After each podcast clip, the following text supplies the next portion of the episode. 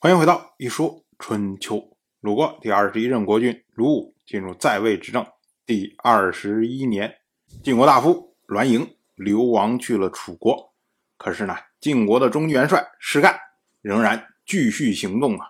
他杀掉了栾盈的党羽姬仪、黄渊、家父、司空敬、秉玉、董叔、秉师、申叔、杨蛇虎、叔霸等十人，并且呢，囚禁了伯华、杨蛇溪。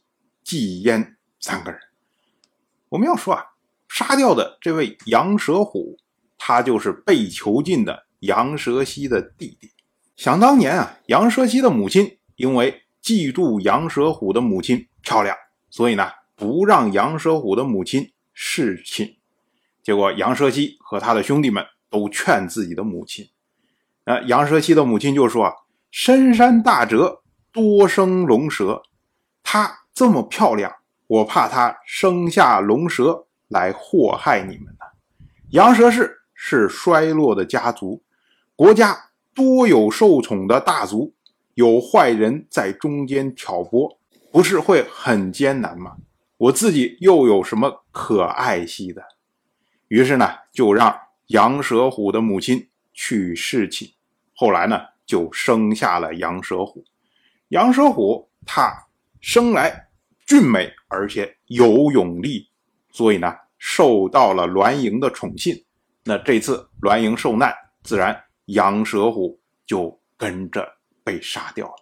而杨蛇溪呢，则是因为杨蛇虎被关到监狱里面。那有人呢，就跟杨蛇溪说：“啊，您不能免罪，这是不智吧？因为杨蛇溪啊。”素有智者之名啊，如今哎，竟然有牢狱之灾，这说明你不是智者嘛？结果杨蛇溪回答说：“这跟死亡比起来又如何呀？”《诗经》有云：“悠哉悠哉，聊以足岁。”能做到这样就是智啊。杨蛇溪所引的这句《诗经》是一句佚诗，意思呢就是悠闲自在。姑且度日。别人认为杨蛇溪因为不能依附于世干，没选对边所以呢让自己入狱，这是不智的行为。可是杨蛇溪认为呢，能够不介入到大家族的纠纷之中，就算在狱中度日，也是明智的行为。所以我们说啊。晋国现在内部政治险恶的程度简直是不可思议啊！根本没有对的边儿可站。晋国大夫越王父去见杨蛇溪，跟杨蛇溪说：“啊，我为您向国君请求宽赦，怎么样？”结果杨蛇溪不回答。越王父出去的时候呢，杨蛇溪也不拜谢。哎，结果杨蛇溪的人。都责备他，杨蛇西说：“啊，这个事儿啊，只有齐奚可以做到，这不是越王父可以做的事情。”杨蛇西的家老听说之后，也去见杨蛇溪。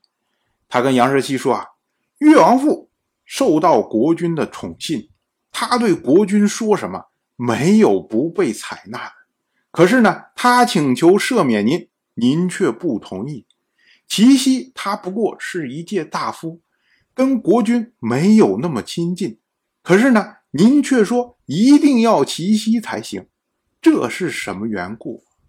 结果杨蛇溪就说：“越王父他是顺从国君的人呐，这种事儿哪是他能做到的？可是齐奚呢，他外举不避仇，内举不避亲，岂会只对我特别对待？”《诗经》有云。有觉德行，四国顺之啊！齐奚就是正直的人呐。杨蛇溪所引的这句《诗经》“有觉德行，四国顺之”，这个呢是出自《诗经·大雅·义》，意思呢就是德行正直，四方顺服。因为齐奚他是德行正直，所以呢他说出来的话，国君才会听，国君才会顺服。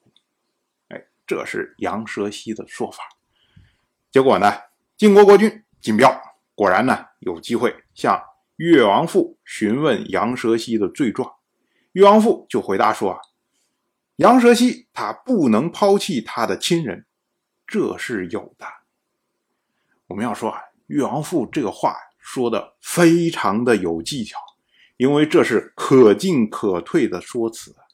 如果金彪认为说杨蛇溪有罪，那越王父这句话意思就是说杨蛇溪他为他的弟弟枉法。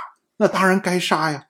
如果金彪认为杨蛇溪无罪，那越王父这句话的意思就是说，杨蛇溪只是顾念亲情，并非以身试法，那他没有罪啊，自然就应该放。所以呢，越王父这句话根本没有为杨蛇溪开脱的意思，正应了杨蛇溪所说的：越王父他是顺从国君的人呐，他要看国君的脸色。他不会直接说啊，这个事儿就是应该把杨蛇溪放，不会说这样的话。当然，我就这么一说，您就那么一听。感谢您的耐心陪伴。如果您对《一说春秋》这个节目感兴趣的话，请在微信中搜索公众号“一说春秋”，关注我，您不仅能得到《一说春秋》文字版的推送。